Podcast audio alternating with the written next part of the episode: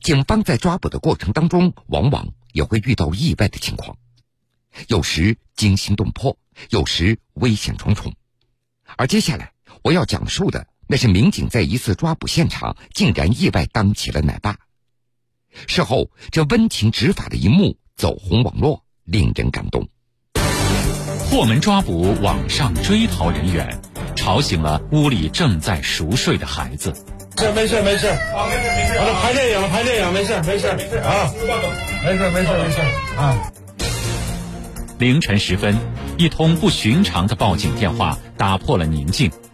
孕妇轻生前拨通了最后一个电话，想通过幺幺零寻找失联的未婚夫。你好，江门幺幺零，有什么可以帮到你？呃，喂，你好，我想问一下，你们可以帮我找人吗？温柔执法，侠骨柔情，铁坤马上讲述。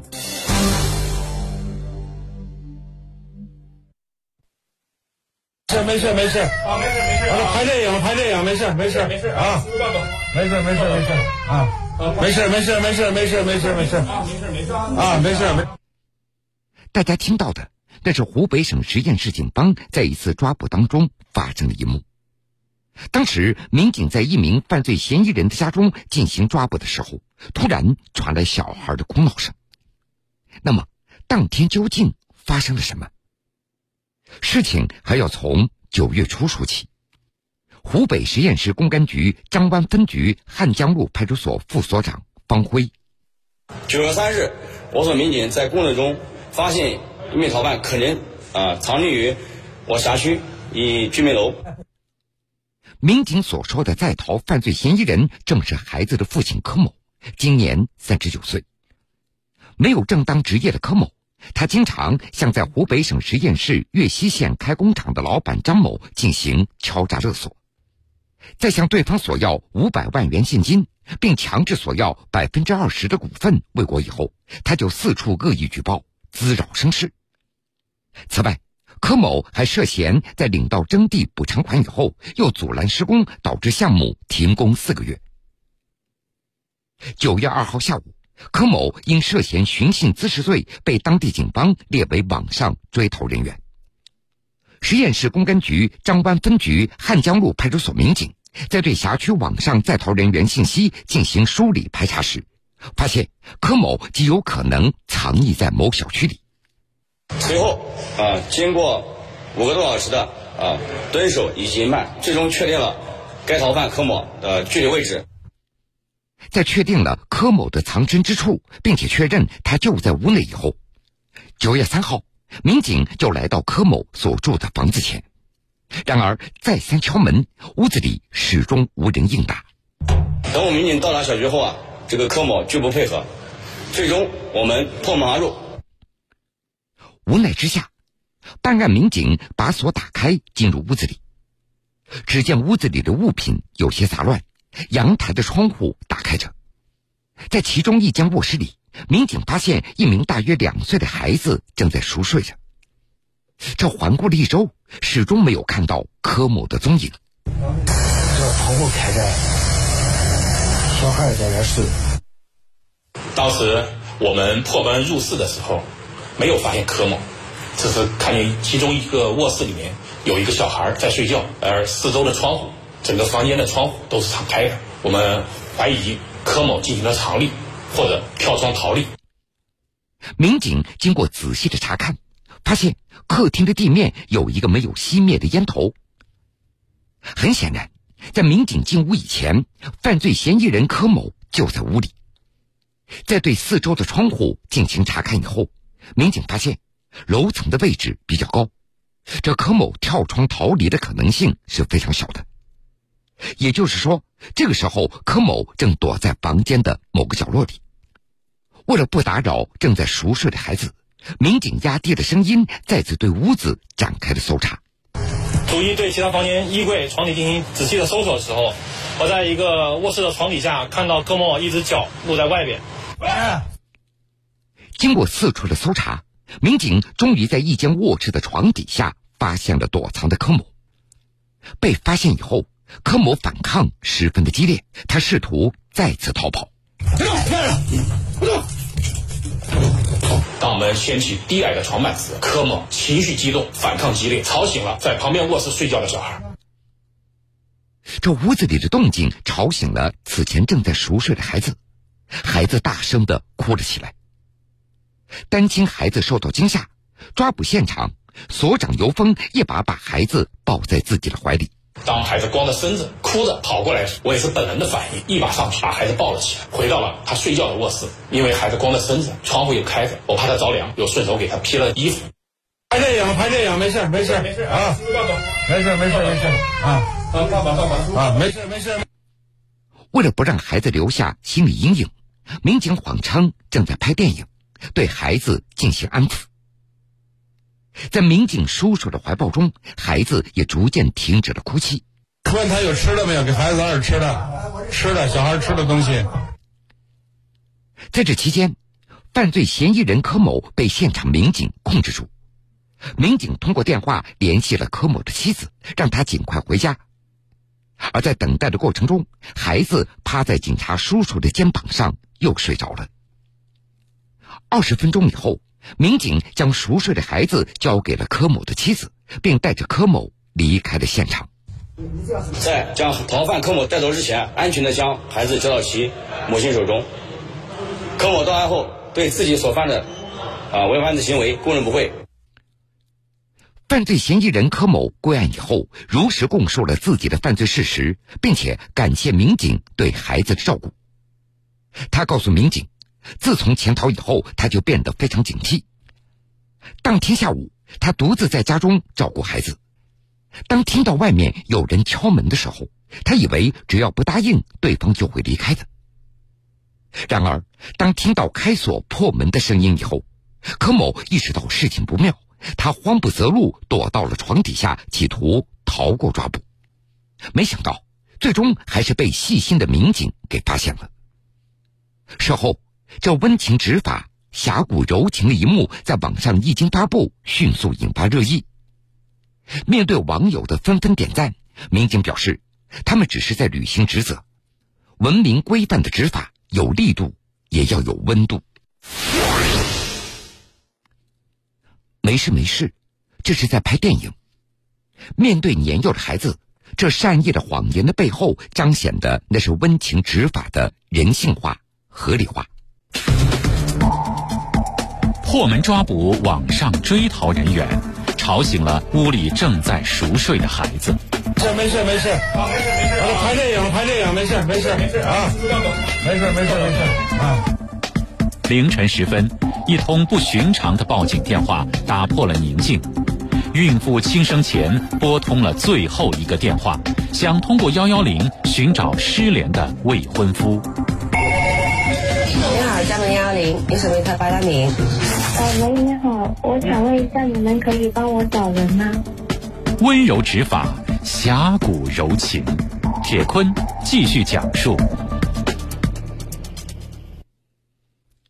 警方在接处警当中，经常会面临危机时刻，有时需要勇敢，有时需要智取，还有一些特殊时刻，则需要接警人员敏锐的工作阅历和生活经历。前不久一个凌晨，广东江门接警中心的值班民警马慧玉接到一个不同寻常的报警电话，而接下来就上演了一段温暖的解救。你好，江门幺幺零，有什么可以帮到您？呃，喂，你好，我想问一下，你们可以帮我找人吗？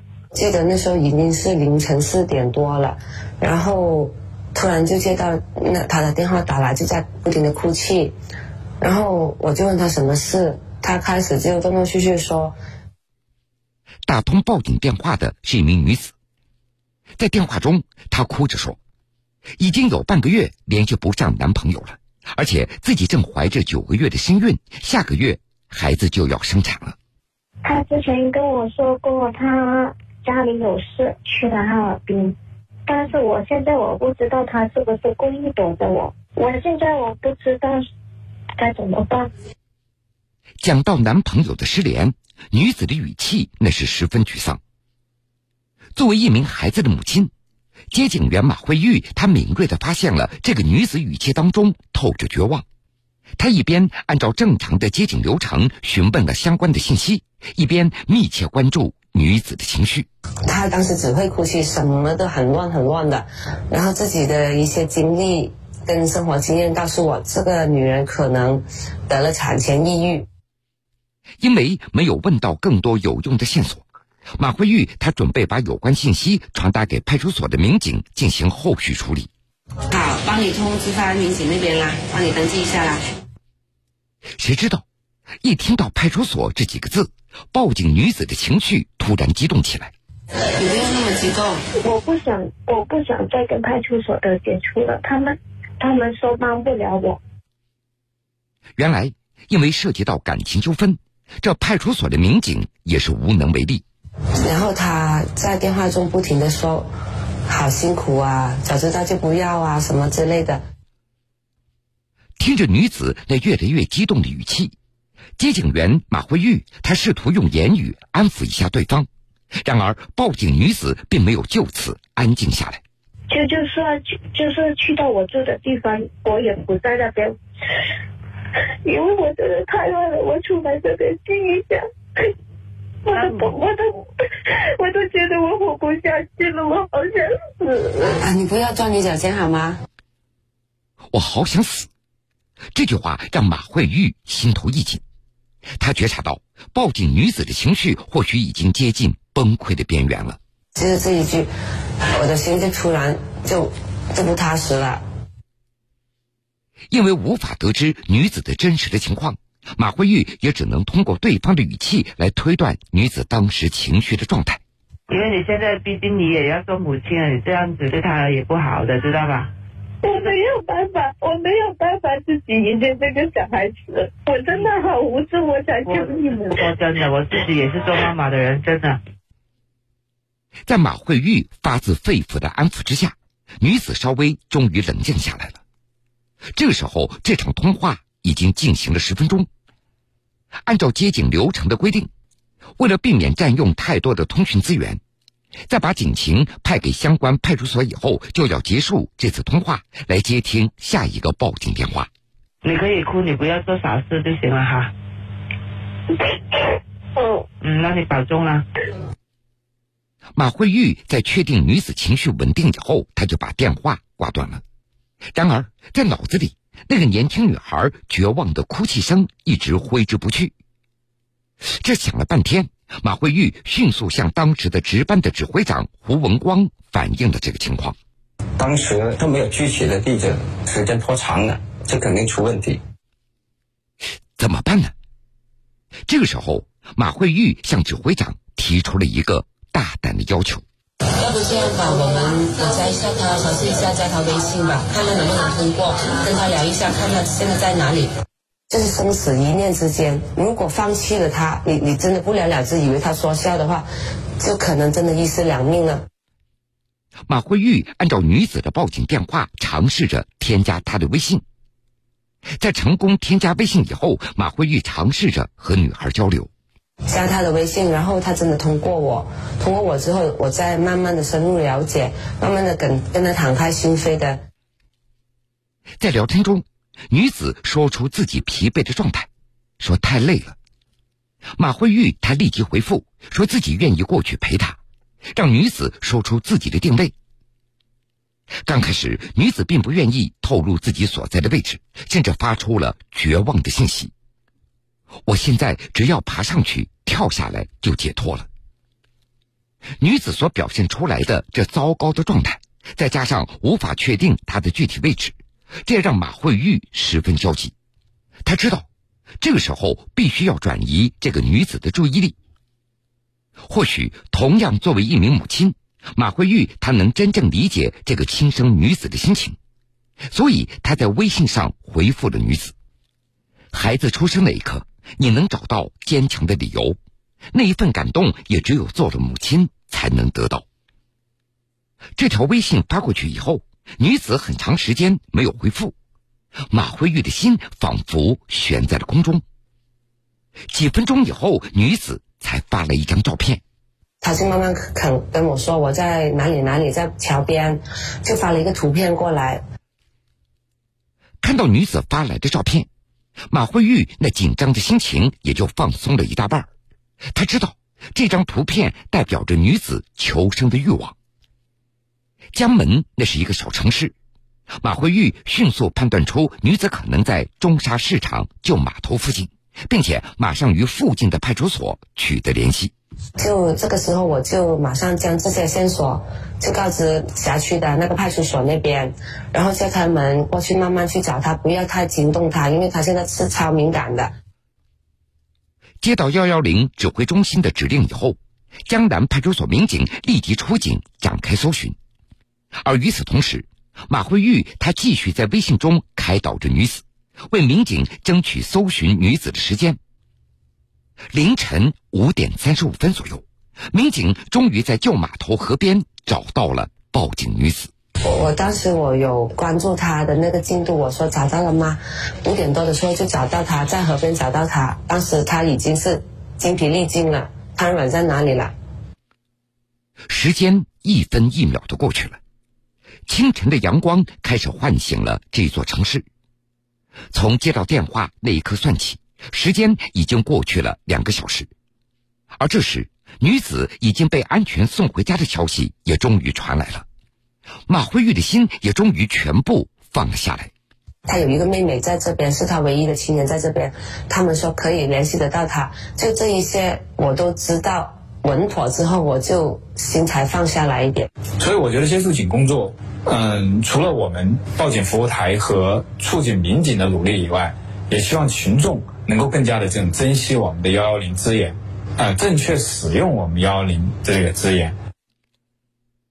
正是出于对生命的敬畏以及警察职责的担当，才会有这样一段关于生命的暖心的电话长谈。风云苏醒，漫卷东西。世事在胸，新闻故事精彩继续。欢迎各位继续来收听新闻故事。接下来同样是一个关于温情执法的故事。前不久，一名江苏昆山的小男孩因为和家人闹了矛盾，独自一个人来到了上海。很快，他就被细心的民警给发现了。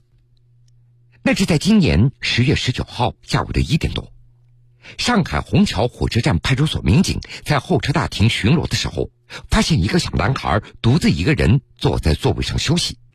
这过了很长时间，周围始终没有家长出现过。小朋友，醒醒，家人呢？我那边还有好看的都带漫画书了，走。随后，小男孩被民警带到了公安值班室里。并且还为他准备了午饭和饮用水。你姐姐说一声，让你姐姐跟你爷爷奶奶啊说一声，说你你想你姐姐不啦？现在比较平安了。好了，你你慢点告诉我们一下，我们通知你姐姐一下。你姐姐好不好？你别。经过反复的沟通与劝说，小男孩终于说出自己的姓名。经过查询，我们发现他父亲在两天前在安亭地方派出所报案，说孩子离家出走。那名字写你就把你生日告诉我行不行啊？啊，生日。我最起码知道这个娃子几号生日啊？几月几号的生日，我能对你印象深一点。哦，那那。啊，经过工作，我们与他父亲取得了联系。这是虹桥火车站派出所的。你好，那个有一个小孩没上户籍号的，你是顾启浩家长吗？呃，在等待他父亲期间，我们给孩子准备了食物和水，发现他喜欢阅读，我们也给他准备了一本儿童读物。得知自己的孩子被民警找到了，男孩的父亲急忙赶到了公安值班室。可以，只要你们说去哪，我跟着你们走。人都找着我，我跟你们走。那我坐车，我有眼，我跑，去认识脚，好好引导，讲道理，不要去动手，也不要体罚他。好好，平常多带带这小儿子啊！你有空就把他带在身边，上班不行，只要你有空就把他带在身边，好不好？据了解，孩子的父亲库先生一家人都住在昆山，在离家出走以后，男孩子一个人乘车来到上海，在这期间一直沿着轨道线路在流浪，身上的大衣、食物以及塑料袋里的一些东西都是路上好心人给他送过来的。孩子到虹桥站就是想乘车前往甘肃找爷爷奶奶。一心想回家的孩子并不知道，父亲为了找他已经将近两天没有睡觉了。另外，民警也得知，男孩离家出走那是因为和父母闹起了别扭。啊，后来经过向其父亲了解，孩子是在家与妈妈发生了争吵，然后离家出走。经过我们的呃劝导与教育，小男孩认识到了离家出走的错误，啊，并且愿意跟他父亲一块儿回家。随后，民警把父子俩送离了上海虹桥火车站。你们慢走，谢谢，谢谢，你们慢走啊。啊，我们希望广大家长能够多跟孩子沟通交流。